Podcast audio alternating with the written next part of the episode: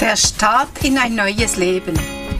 Der Podcast, um alte Dramen und Geschichten aufzuarbeiten und endlich loszulassen. Das wünscht sich doch jeder Mensch. Sicher auch du.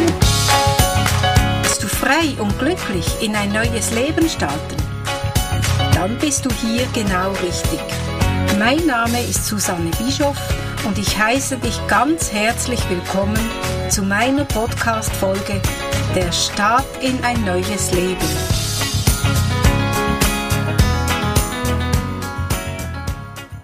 Ich heiße dich herzlich willkommen zu meiner neuen Podcast-Folge Der Start in ein neues Leben. Mein Name ist Susanne Bischoff, heute vom Campingplatz in Bad Zurzach. Ich freue mich, dass du dir meine Podcast-Folgen anhörst. Heute erzähle ich dir von meinem Leben mit dem Titel Mein schlimmster Tag in meinem Leben. In der letzten Folge habe ich dir erzählt, dass Patrick, mein älterer Sohn, er war zu dieser Zeit drei Jahre und acht Monate alt, ins Krankenhaus muss für eine Mandeloperation. Er hatte immer wieder Halsschmerzen, Ohrenschmerzen und es ging ihm, ging ihm dadurch dann oft noch nicht gut und es gab schlaflose Nächte, wie es halt einfach so ist, wenn Kinder krank sind. Der Hausarzt meinte, das Beste ist die Mandeln raus und dann gibt es Ruhe und für ihn wieder etwas Besserung. Man muss ja dem Hausarzt glauben, ich habe ihm geglaubt und das Alter meinte er, wie jünger, wie besser. Okay, ich habe vertraut. Der Termin war angesagt auf den 5. Januar 1978. An diesem Morgen mussten wir sehr, sehr früh aufstehen. Meine Kinder haben bald gemerkt, dass da irgendetwas ist, was nicht so dem Tagesablauf ähm, bekannt war für sie. Sie waren beide zappelig, sie waren weinerlich, es lief einiges gar nicht rund an diesem Morgen. Und es war natürlich sehr früh, weil wir mussten um 7 Uhr bereits in diesem Krankenhaus sein. Und das war in der Stadt und wir wohnten in Baselland. Wir mussten sehr früh auf die Straßenbahn und eine lange Reise unternehmen, bis wir an dem Ort angelangt sind, wo das Krankenhaus ist. Die Kinder weinten, sie waren wirklich zappelig, ich weinte innerlich, weil Patrick und ich, wir haben seit Geburt waren wir noch nie getrennt. Wir waren immer zusammen und das war für uns beide ein sehr schwieriger Schritt. Natürlich für Beat auch, aber er war ja 14 Monate jünger als Patrick. Als wir ankamen in diesem Krankenhaus, kurz vor 7 Uhr, mussten wir noch warten. Und dann kam eine Krankenschwester, hat uns zu einem Arzt gebracht und der hat ihn in Empfang genommen. Patrick hat natürlich geweint wie verrückt und geschrien und Mami, Mami, Mami. Ich habe geweint, Beat hat geweint und ähm, der Arzt meinte zu, zu Patrick, du bist doch ein kleiner Hosenscheißer, das schaffen wir schon. Zu mir sagt der Arzt, am besten rufen Sie einfach an und kommen nicht vorbei, weil wenn er so weint, ist die Gefahr, dass die als es zu Blutungen kommt und das ist dann manchmal ein Problem und gibt Komplikationen, die unnötig sind. Aber ich dürfe jederzeit anrufen, am besten um 12 Uhr und dann schauen, wie es dann dem Patrick geht.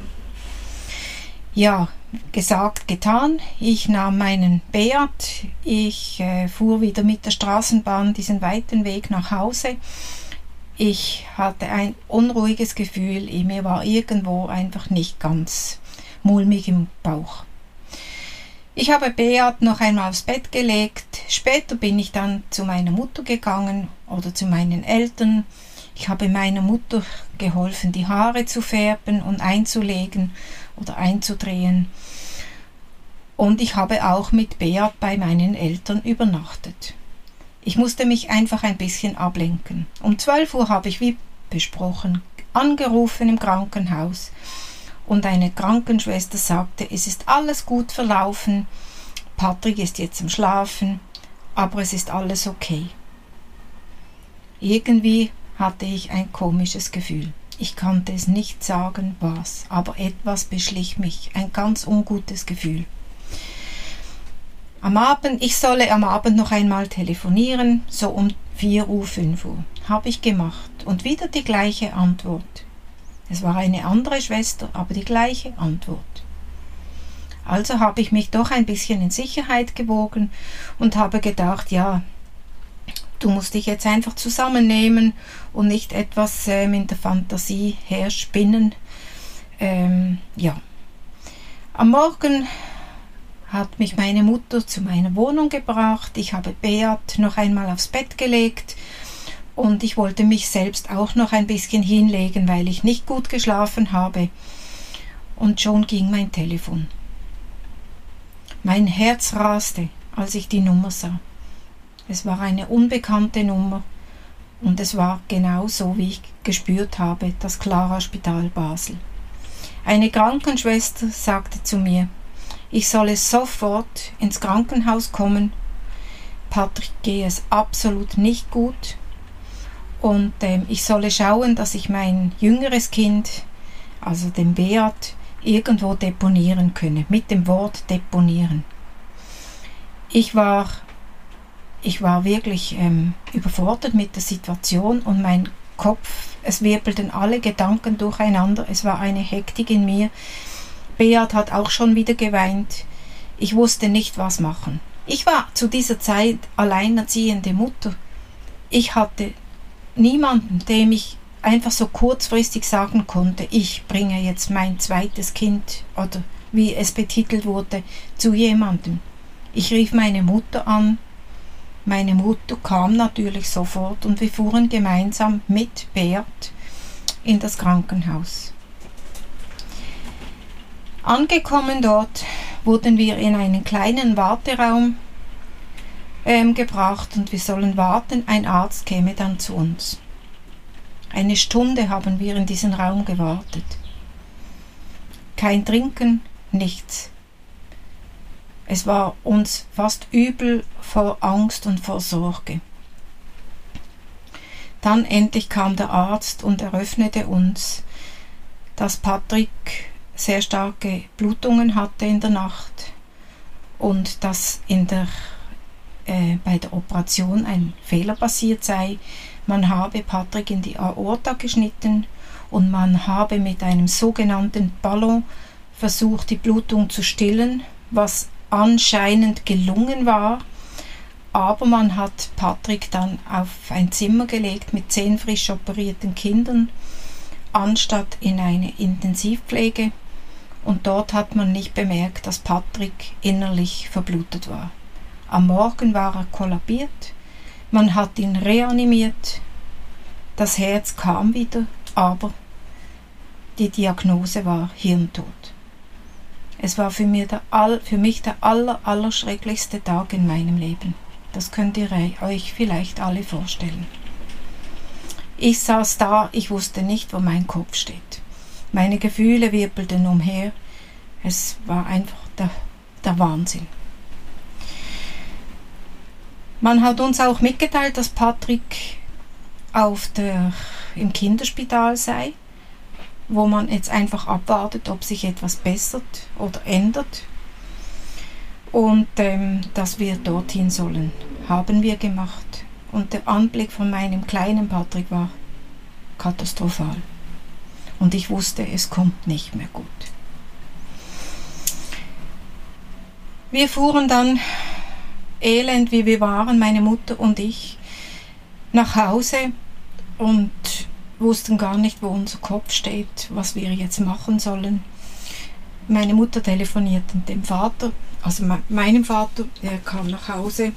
Ich musste meinen Ex-Mann informieren, aber der hatte kein Interesse daran. Ich soll das selbst entscheiden weil es ging um die Frage, Maschine abstellen oder nicht. Am Abend spät gingen wir noch oder fuhren wir noch einmal in dieses Krankenhaus im Kinderspital Basel und dort musste ich entscheiden, was ich jetzt will. Und ich habe mich natürlich ähm, also natürlich ist vielleicht dumm gesagt, entschieden, die Maschinen abzustellen. Aber ich weiß nicht, wie ich diese Zeit überstanden habe. Es war für mich wirklich der schlimmste Tag in meinem Leben. So, jetzt ist die Folge auch schon wieder zu Ende. Es ist die traurigste Folge von meinem Leben, das ich euch hier einfach erzählen möchte. Ich frage dich, kennst du solche Ereignisse, solche Geschichten auch in deinem Leben? Hast du auch solche schwere Schicksale hinter dir? Ich denke, es gibt ganz, ganz viele, die solche Geschichten hinter sich haben. Falls ja, würde es mich freuen, trotzdem, wenn es auch sehr, sehr traurige Geschichten sind, wenn du mir vielleicht über den Messenger eine Nachricht, Nachricht schreibst und wir könnten, wenn du magst, austauschen. Ich denke, dass darüber reden, das ist das Aller, Allerwichtigste. Wenn man nicht darüber redet, dann kommt es nicht gut. Und da kann ich auch aus Erfahrung reden. Ich würde mich auf jeden Fall freuen, von dir etwas zu hören. Wie gesagt, falls du so etwas erlebt hast und auszutauschen. Jetzt wünsche ich dir einen schönen Tag, eine gute Woche und bis auf bald nächste Woche. Alles Liebe, deine Susanne.